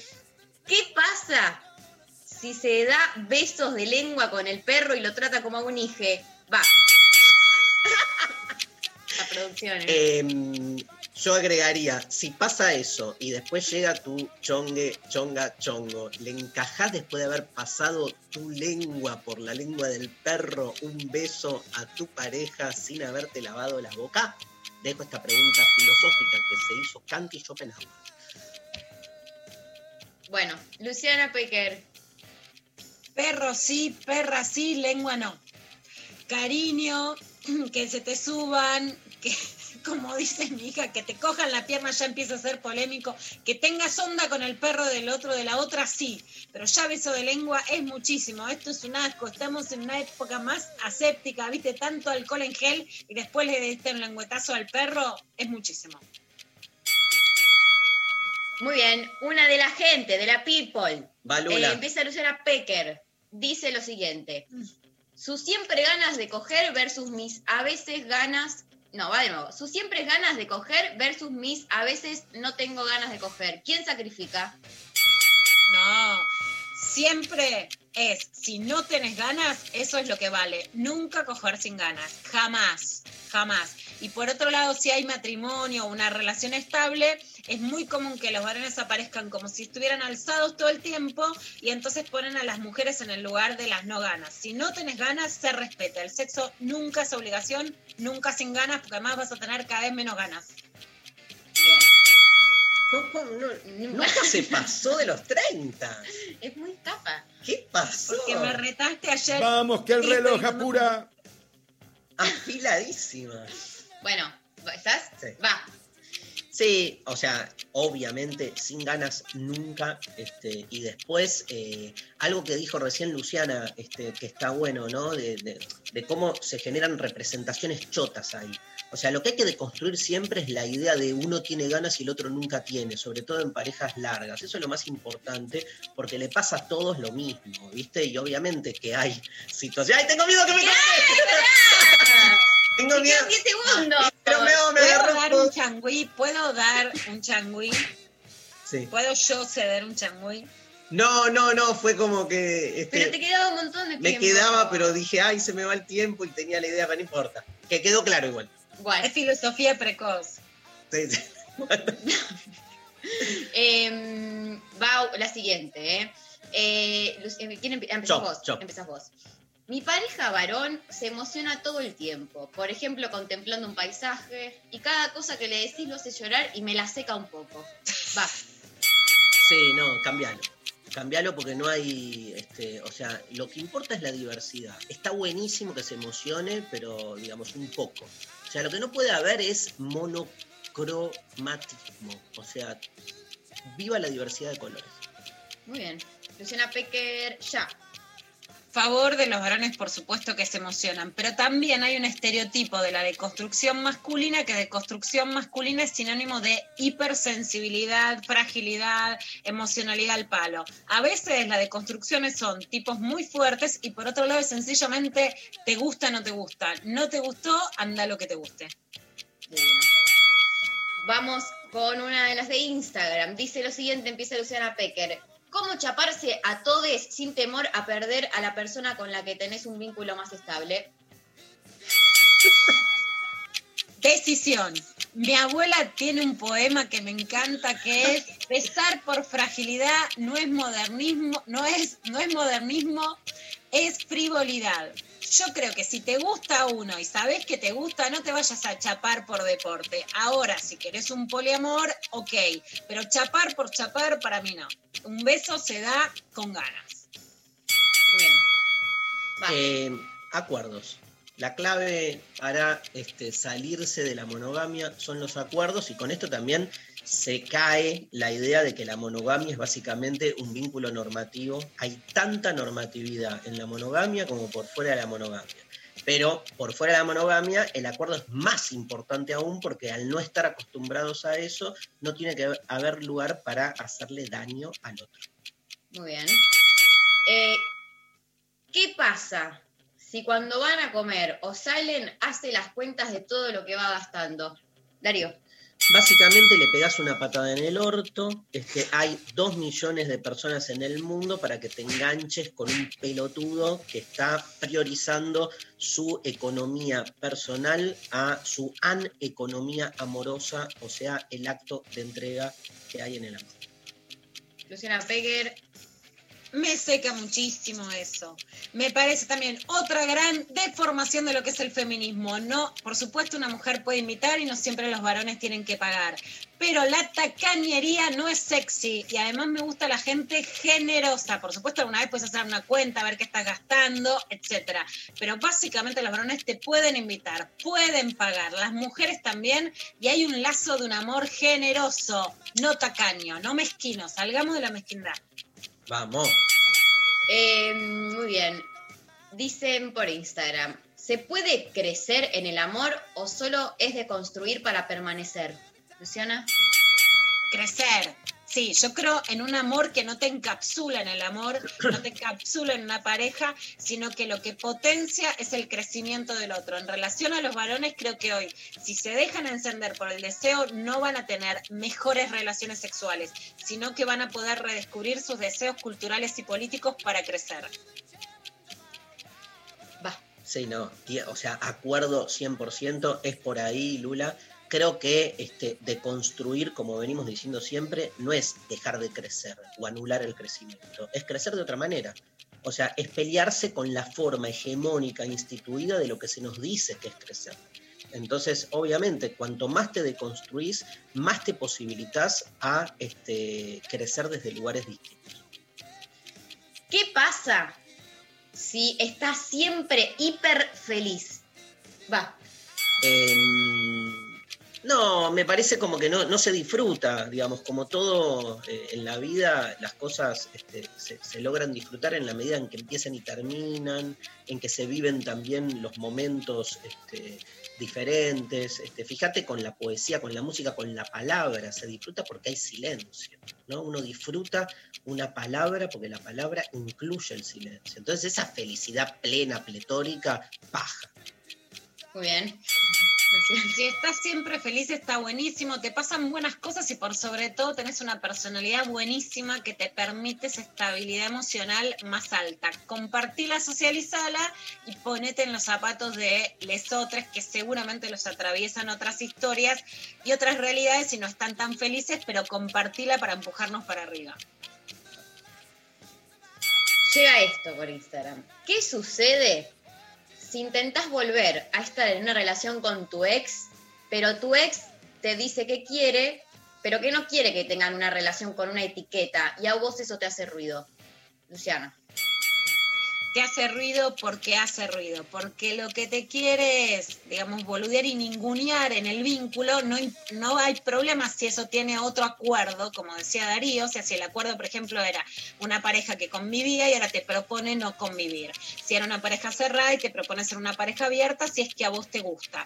Pero cuando se intenta decir sin etiquetas para ningunear el vínculo, ahí se puede producir, y más si se viene de un vínculo anterior con otras reglas, Tiempo. una erosión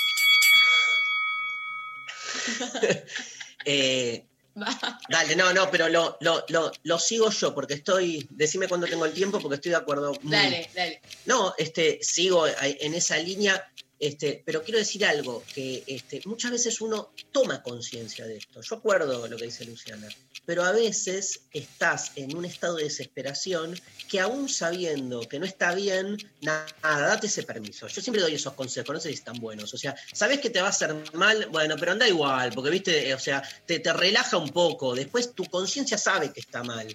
Pero digo, este, date ese permiso también, aunque el chabón es un pelotudo, claramente. Me suena a algo que alguna vez me dijiste. Es cierto. No lo hagan. No hagan. ¿Salió mal? ¿Salió mal? Bueno, eh, siguiente. Me dijo te amo primero él y yo le contesté lo mismo para no dejarlo de garpe, pero no estoy segura de sentirlo. Bueno, empiezo yo. Eh, eh, bueno, hablamos mucho ya este, acerca del valor del te amo. Eh, de nuevo, me parece que tiene que ver con los acuerdos. Para mí, si entre, en la pareja se decide que el te amo dice mucho, entonces dice mucho. Si lo llevamos más liviano, entonces jodamos con el te amo. Pero eh, el tema es el consentimiento y los acuerdos. O sea, me parece que eso es clave para que la pareja después disfrute, juegue, haga lo que quiera. Esa es, la, esa es la gran pique que ya hablamos del reality de, Julian Wage, que le dio lástima que el otro no ganara y dejó su lugar. Las mujeres hacemos mucho la gran pique de decir para no lastimar. Y en este caso es, te digo te amo para que vos no quedes en falta. A veces ser piadoso, decir una palabra linda para no ser crueles con el otro, la banco. Ser más empoderado no tiene que ser ser más crueles. Después pensá vos qué sentir para así no engancharte en un vínculo que no sea compatible con lo que vos querés.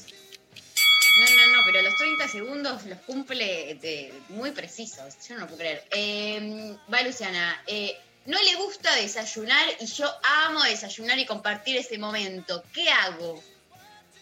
Es grave, es grave. No, ahí por supuesto sí, una frase que me enseñó Esther Perel, una autora de bestseller de Nueva York, no le pidas todo a tu novio, a tu chongo. Andá y desayuná sola en un bar si se puede, en la puerta, comprate el mejor desayuno y hacételo vos. O sea, no todo lo que te gusta te lo va a dar quien te gusta, que te dé lo que te sirva y lo que no el desayuno te lo haces sola. Tremendo. No, no, No, no, pero aparte, tremendo el mensaje. Em.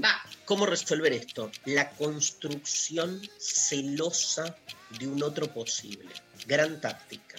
O sea, estás ahí, el pelotudo no quiere desayunar y vos de la nada decís, me acuerdo de Carlitos, cómo le gustaba desayunar. O sea, vas como incentivando una celosía falsa, pero para que el otro en algún momento haga el gesto y diga, bueno, basta de Carlitos, me quedo desayunando. Muy bien. Muy bueno, muy bueno. Si estás empezando a salir y ves que el otro viene más embalado, ¿te pones freno de mano? Qué difícil. Qué difícil. Voy, voy yo, voy yo, Luna. Eh, uf. Eh, va el tiempo, ¿eh? Sí, no importa. Eh, depende de cuánto te interese el otro, este, pero yo tendría, yo sería responsabilidad afectiva y yo sería cuidadoso. Se pondría, no sé si un freno de mano es un montón, pero sí como un- una alerta. Yo creo que la mayoría de los varones ponen freno de mano porque sienten que las mujeres están más embaladas. ¿No? Eso es lo que yo escucho. Entonces diría, si hay una situación que realmente se desbalancea mucho y que la otra está creyendo o el otro algo que no es, ok, pone freno de mano. Pero no pongan freno de mano de una, porque las mujeres pueden estar más deseantes, más cariñosas, ser más afectivas, ser más demostrativas, y los varones están más desanimados con el, con el mundo, con la política, con todo. Entonces, no necesariamente ese primer desbalance que aparece como primer signo es así. Lo primero en líneas generales, no pongan freno de mano. La dejé, la La dejé. dejaste, la la porque, pero porque, pero porque me estaba representando mucho lo que estaba diciendo y, y lo quiero hecho remera. Acá tenés, acá tenés la evidencia de que hacen falta jueces tecnológicos y no jueces humanos. Porque los jueces humanos, claro, se, se, se perturban por las situaciones. Viva el bar. Va Luciana, ¿eh? Te doy, tiene 10 segundos de, de changuidari en la que quiera. Dale. Le mando fotos hot y solo me responde con emojis. No me rema el, sexting. Va. Lo peor que puede pasar, no, no, se, se manda foto erótica al que te responde. Un, un emoticón puede ser porque puede estar mirando una serie, estar en el baño, lo medís. Si después vos lo das todo y el chabón te está bajando con un emoticón, salgamos de ahí porque duele. Y aunque no nos gusta, duele mucho. Las tetas para quien se las merece. Va.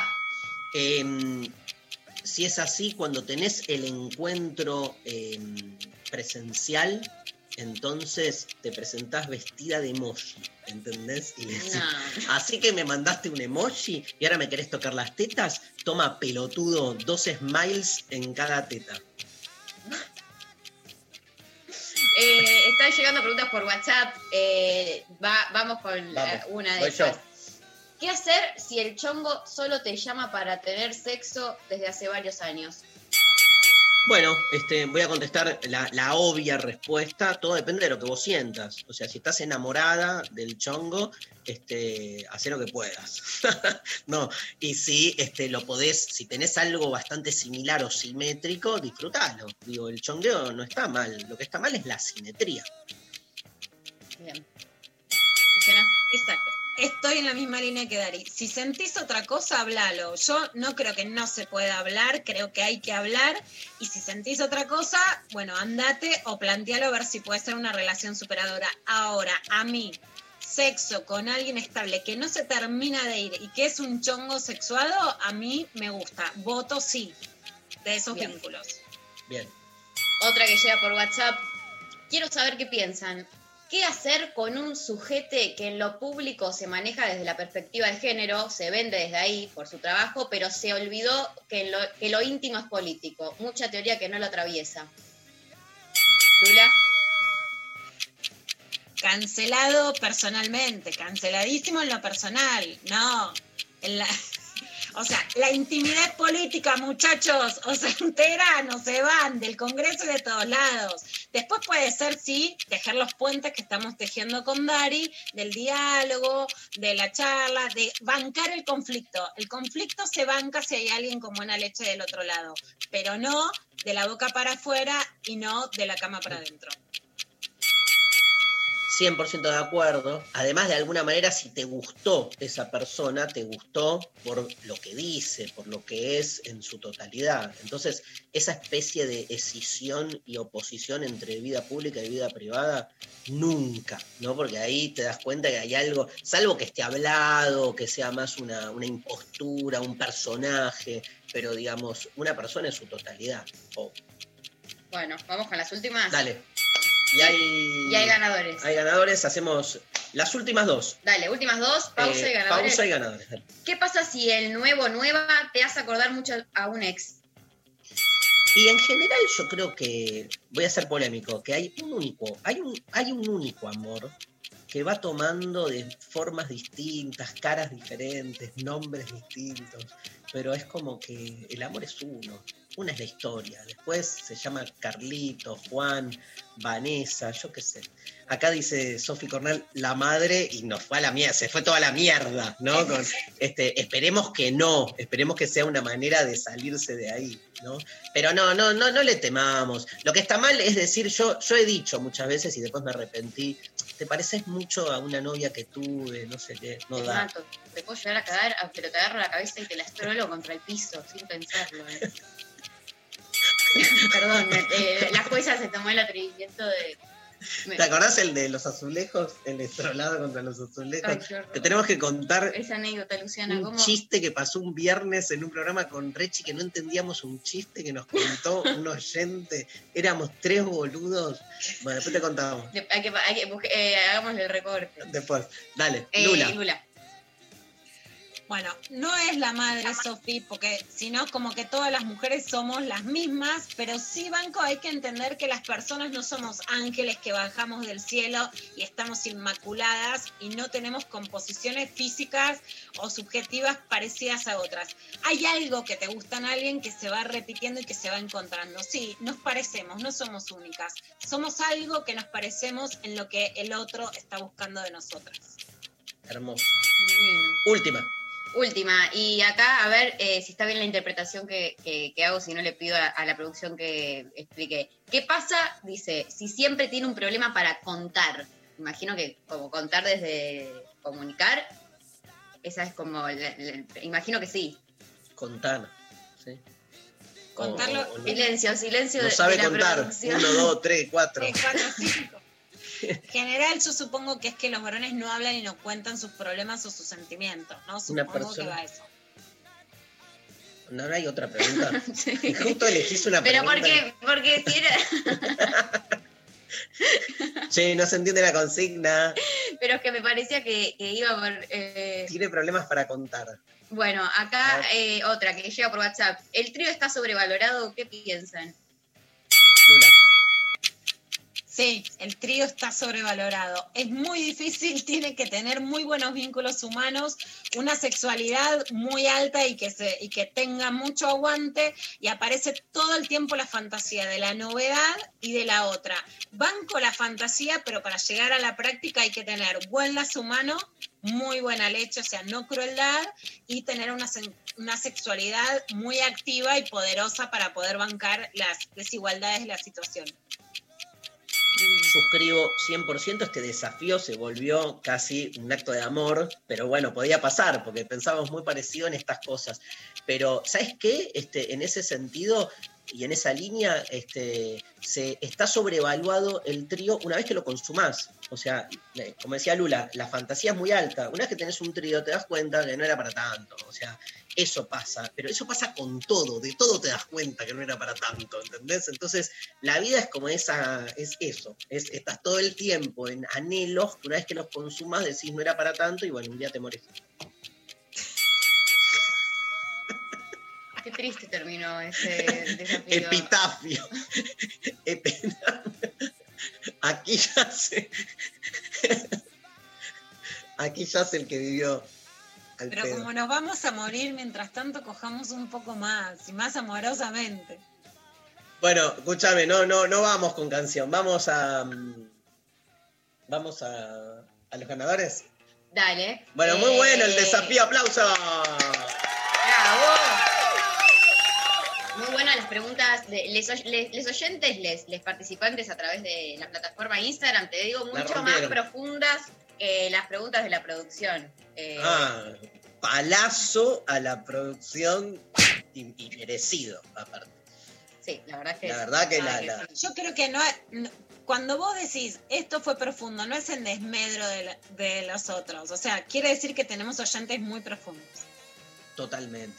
Bueno, Igual quiero que la producción nos explique en privado la consigna. la de contar. Tiene problemas para contar porque, como, como me dijo la oyente a mí al principio del programa, Lula, o sea, que no se extrapolen cosas, quiero entender. Una persona que se queja, problemática. No entendemos. Tiene problemas para que contar. siempre cuenta un problema.